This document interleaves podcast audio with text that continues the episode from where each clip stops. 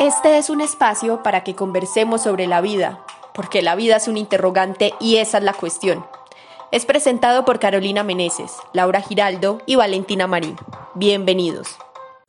Hola a todos, bienvenidos al podcast de Esa es la cuestión, en donde la vida es un total interrogante. Estamos muy felices de que estén ahí conectados con nosotras tres, con Carolina Meneses, con Laura Giraldo y con Valentina Marín, hablando hoy sobre un tema muy interesante que yo sé que les va a gustar mucho y que vamos a aprender y, y lo más importante, a desaprender cosas. Antes que nada, nosotros no somos expertas, simplemente estamos dando nuestra humilde opinión pero que la consideramos muy valiosa para eh, aportar al mundo, al mundo de las preguntas y también a alguien que le pueda servir. Hoy estaremos hablando sobre qué es perder el tiempo, sobre esas actividades que son consideradas de ocio, eh, que, nos, que probablemente las disfrutamos, pero que nos sentimos mal muchas veces cuando las hacemos. Pero, como ya les dije, ¿qué es perder el tiempo? Yo quiero que empecemos mejor por qué no es perder el tiempo. Y para mí, no perder el tiempo es estar haciendo cosas que a mí me gusten o que no necesariamente me gusten, sino en donde yo me esté sintiendo tranquila, sin tener que pensar en tengo que ir a mercar ahorita, tengo que ir a escribirle a, este, a esta persona, tengo que terminar este trabajo, sino que simplemente es estar haciendo literalmente nada sin sentirme mal por eso. Para mí también vale, según lo que decías, no perder el tiempo, puede estar muy ligado al hecho de cuidarme. Eh, muchas veces tenemos instaurado y pensamos que cuando no estamos haciendo algo mal llamado productivo, entre comillas, como trabajos de la universidad o trabajos pues de labores, cuestiones laborales, creemos que simplemente no vale la pena, que estamos como derrochando los momentos importantes para nosotras. Eh, pero, pero yo creo que también es importante dedicarse tiempo a uno mismo, sacar del tiempo de ver la película que más le gusta, eh, disfrutar ese alimento que más le gusta, compartir con sus amigas, tener espacios de ocio. Para mí eso ya no es perder el tiempo porque de todas maneras estamos cuidando de nosotras mismas, de nosotros mismos. Estamos procurando mantenernos felices porque estamos en un tiempo en el que también sabemos que la salud mental es supremamente importante. La O total. Aquí se me viene mucho a la mente esa frase de John Margaret Cleese que decía que si quiere trabajadores creativos, dele tiempo suficiente para jugar. Entonces, para mí, no perder el tiempo es precisamente jugar, jugar y hacer cosas por mera diversión, por mero ocio, sin tener como esa presión en la cabeza de tengo que ser productivo porque si no, no llego a tal meta. Y eso es súper importante, como tener conciencia de que el tiempo no solamente es para producir cosas que la sociedad nos ha dicho que tenemos que hacer porque si no, no vamos a ser exitosos, sino también para dedicarnos tiempo a nosotros mismos, dedicar tiempo a las cosas que simplemente nos generan eh, como relajación, diversión o simplemente momentos y espacios para tener la mente en blanco o tener la mente enfocada en cosas que no siempre tienen que ser súper estrictas y definidas como tal. Muchachas, y esto saben en qué me hace pensar, en precisamente por qué nos sentimos mal cuando no estamos haciendo algo productivo, como a qué llamamos productivo específicamente. Y yo siento que en este punto, como que, no sé, se me viene a la cabeza todo lo que me han dicho desde que yo era chiquita, o todo lo que he visto en televisión, como esa presión, así de que, mejor dicho, para tal edad tienes que estar grabado, para tal edad tienes que estar casado, para tal edad tienes que hacer tal cosa, y siento que ahí se relaciona muchísimo con lo que hablamos de que no es perder el tiempo, entonces digamos que no perder el tiempo sería estar siempre estudiando porque si no, no voy a tener las suficientes notas y no voy a lograr tener mi trabajo soñado, como entonces no hay espacio para yo sentarme a escuchar pues un podcast, por ejemplo, o no, tengo que estar pensando ya en casarme y mm, enfocándome en conseguir tal cosa para tal edad, porque si no, no estoy siendo lo suficientemente productiva para ese aspecto de mi vida, como entonces no cabe en mí no hacer nada o irme a un, debajo de un árbol a leer un libro o simplemente acostarme a meditar y pensar en él. No sé, ¿por qué existe tal cosa? Entonces siento que ahí se relaciona muchísimo de por qué nos sentimos mal, como esa presión y esos, esas expectativas, esos estándares que nos han puesto toda la vida de hacernos creer que para tales momentos ya tenemos que tener tales Claro, a mí me encanta que hagas esa mención sobre, primero pues cuando estabas chiquita y sobre los estándares de éxito y de y de ser productivos, porque estaba pensando, digamos, desde la experiencia personal, cuando a uno chiquito lo metían a todo. O sea, los papás están obsesionados con meterlo a clase de, gimnasia, así no le gustara, a clase de patinaje después, entonces los sábados todo el día estaban ocupados. Y yo creo que desde ahí viene como, como esa necesidad, o por mí, de estar haciendo cosas. O sea, es horrible porque cuando yo, digamos, me siento a ver una película, porque eso es otra cosa, a veces uno cree que va a tener tiempo de ocio, pero se sienta a ver una película que le va a enseñar cosas y no, o sea, simplemente una película por diversión. Entonces me siento a ver X película de las pocas que me veo porque además me quedo dormida y cuando me quedo dormida me levanto y me siento mal por haberme quedado dormida, es horrible. Eh, o sea, no estar como haciendo esas mismas cosas de, ah, bueno, no estar pensando en, en, eso que decías ahorita y todo lo que nos ha enseñado, por ejemplo, la televisión. Y también, yo no sé si a ustedes les pasa, pero cuando yo estoy teniendo esos pocos momentos que me doy de, listo, no voy a hacer nada, no voy a estar haciendo listas de 80 mil cosas que tengo que hacer, como que la creatividad fluye más como que soy más, o sea, como que tengo más ideas para los trabajos que tengo que hacer más adelante. Sí, respecto a lo que ustedes mencionan también, yo creo que eso va muy ligado a la idea que nos han instaurado, ya yéndonos al tema de la infancia, pues que ambas lo mencionaban, y es que, mm, que tenemos que estar ocupados todo el tiempo, y eso también se va uniendo con el hecho de que el trabajo no se debe disfrutar. Entonces muchas veces eh, la gente cree, y nosotros pues todos creemos, que, que, el hecho de, de, tener un trabajo entonces es un estrés, por eso nos agobia tanto empezar la semana, por eso cuando va a ser lunes decimos, juepucha, eh, no quiero, eh, no quiero empezar la semana, no quiero ir a trabajar, porque nos han metido en la cabeza que el trabajo o que las, pues, los hechos laborales eh, deben ser agobiantes.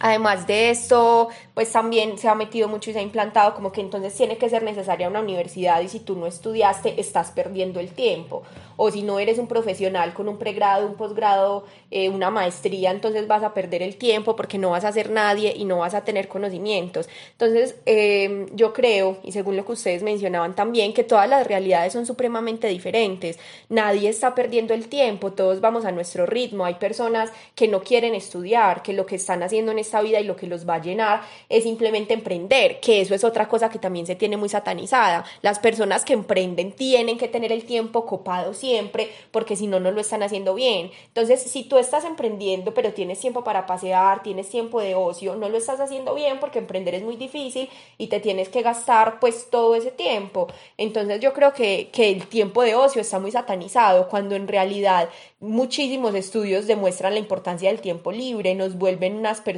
más creativas, nos permiten mayor desarrollo en las empresas, también en el ámbito personal. Entonces yo creo que todo esto va como muy ligado. Es que aquí retomo como una idea, como primero lo que decía Vale, que pues de lo de la infancia y lo que hablábamos es que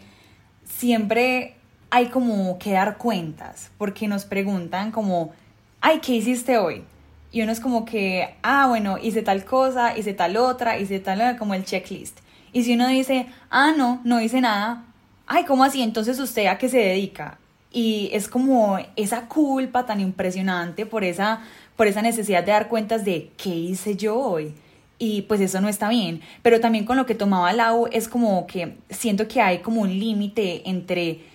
no sé, entre los excesos de el ocio y el exceso de la productividad. Entonces es como eso que dices de que no hay que satanizar el tiempo de ocio, pero tampoco hay que como que darle toda la prioridad porque ahí es donde empezamos a, a, tener como ciertas cosas que no que tampoco están bien como entre comillas porque quién dice que está bien cierto pero tampoco como ya dedicarnos todo el tiempo a literalmente no hacer nada y simplemente no sé a ver películas todo el día y no hacer nada por la vida no es como dar esa diferenciación de que hay que dividir el tiempo, repartirlo y como darnos esa oportunidad de descubrir que también hay algo para la productividad, hay otro lado para tal cosa y otro lado para tal cosa. Pero ahí pienso que también como la productividad toma un protagonismo impresionante porque con lo que hablaba ahorita vale de sentarme a ver una película y sentirme culpable después.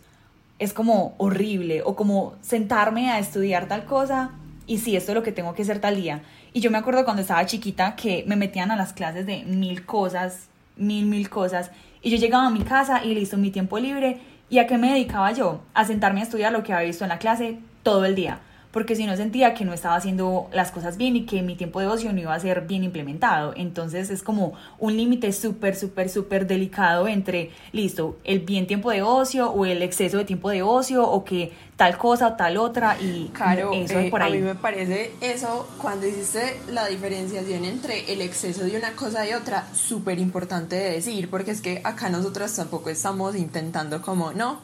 hay que, hay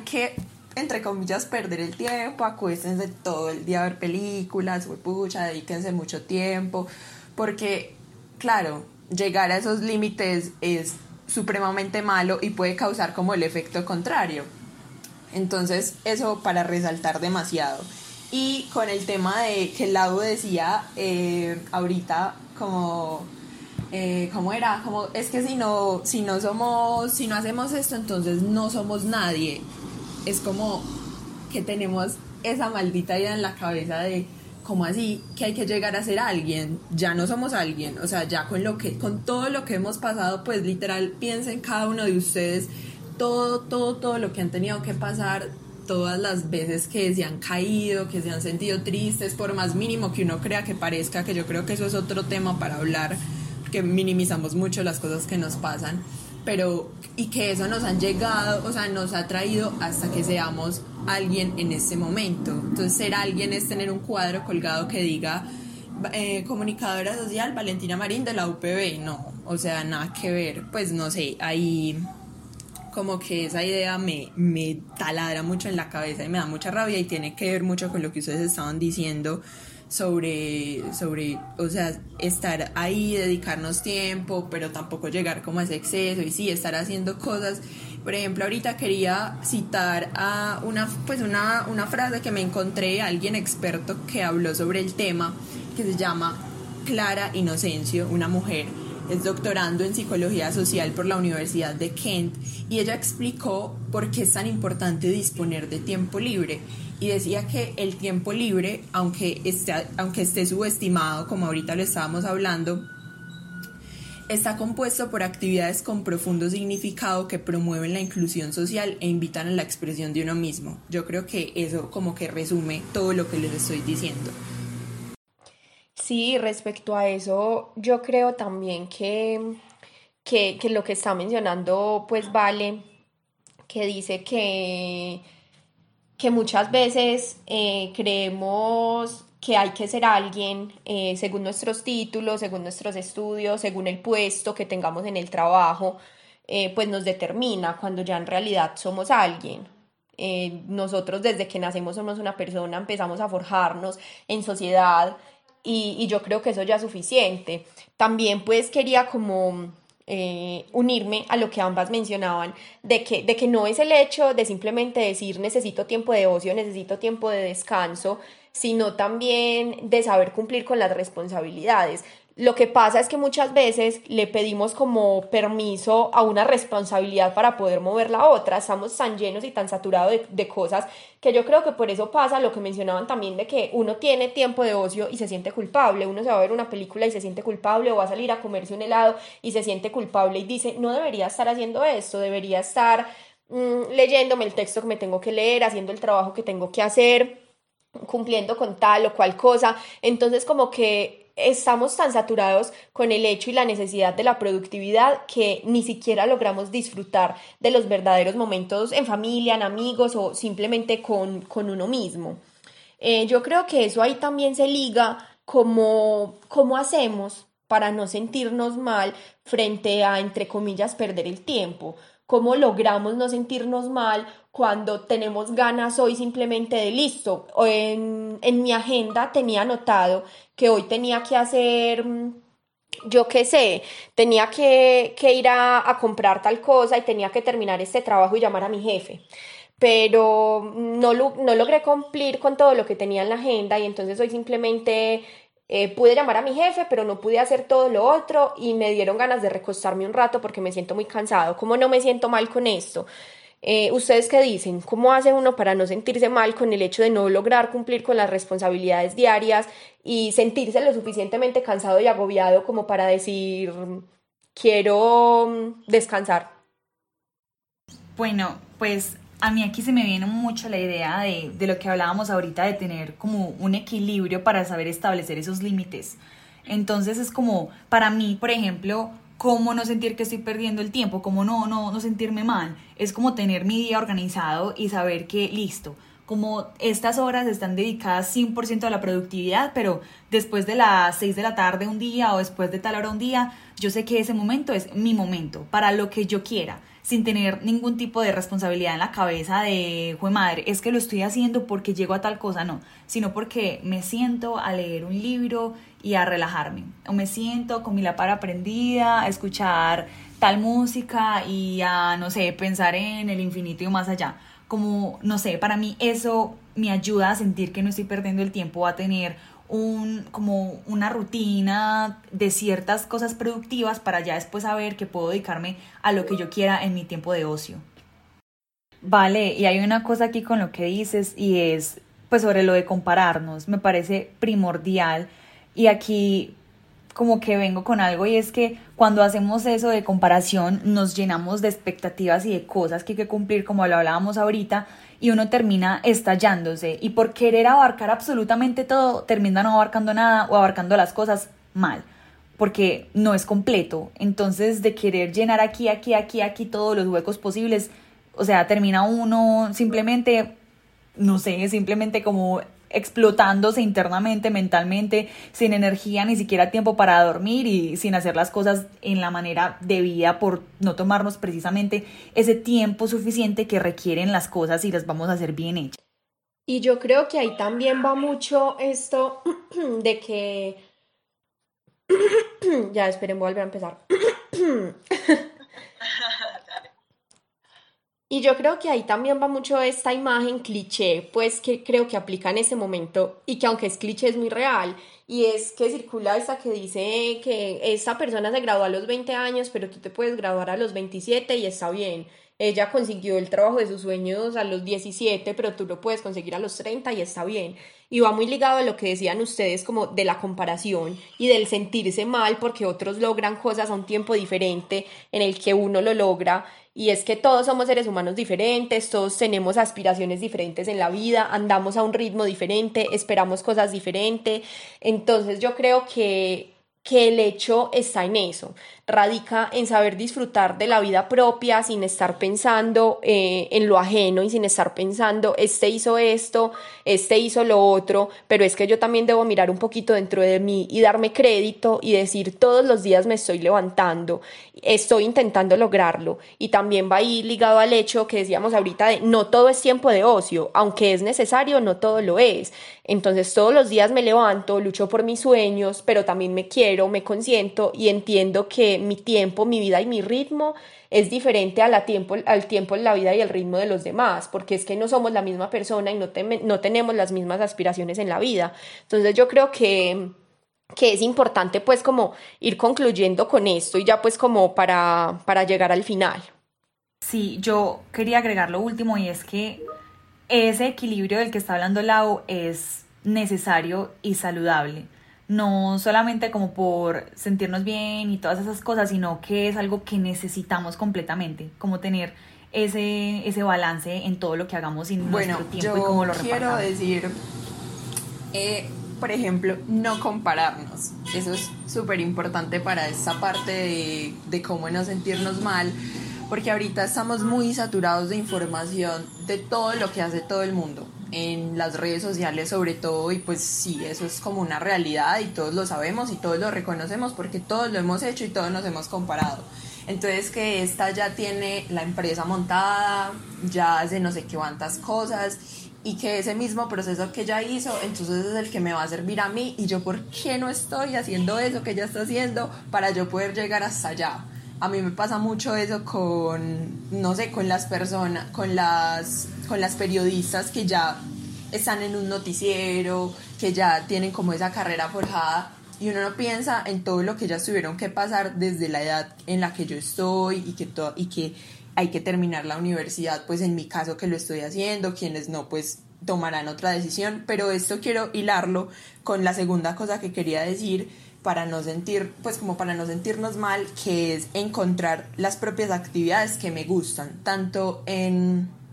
cuando me voy a sentir productivo, como Caro decía ahorita, o sea, encontrar eso que yo voy a estudiar, que yo voy a leer, que yo voy a escuchar, que me guste y que me esté nutriendo. Y cuando no vamos a ser productivos, pues entre comillas, o cuando ya vamos a dedicarnos tiempo de ocio, también encontrar esas actividades que nos gustan. Tocar el instrumento, pintar, ilustrar, mm, ver películas X que me gusten de un género que nunca, pues que no, o sea, que no enseña, sino que simplemente es un género X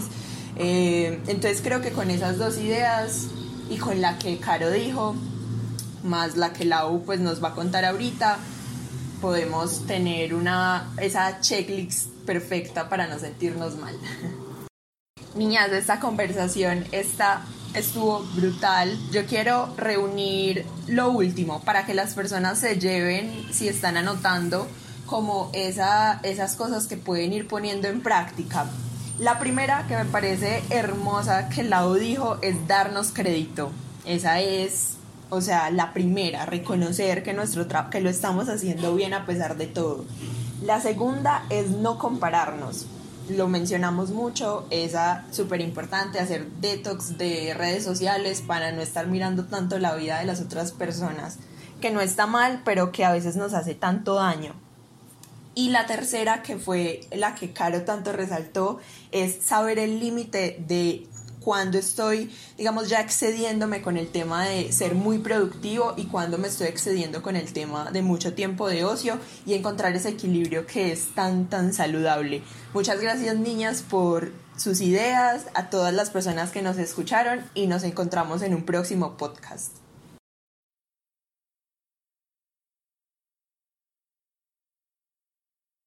Gracias por acompañarnos. Esperamos encontrarlos en una próxima emisión. Y recuerden, la vida es un interrogante y esa es la cuestión.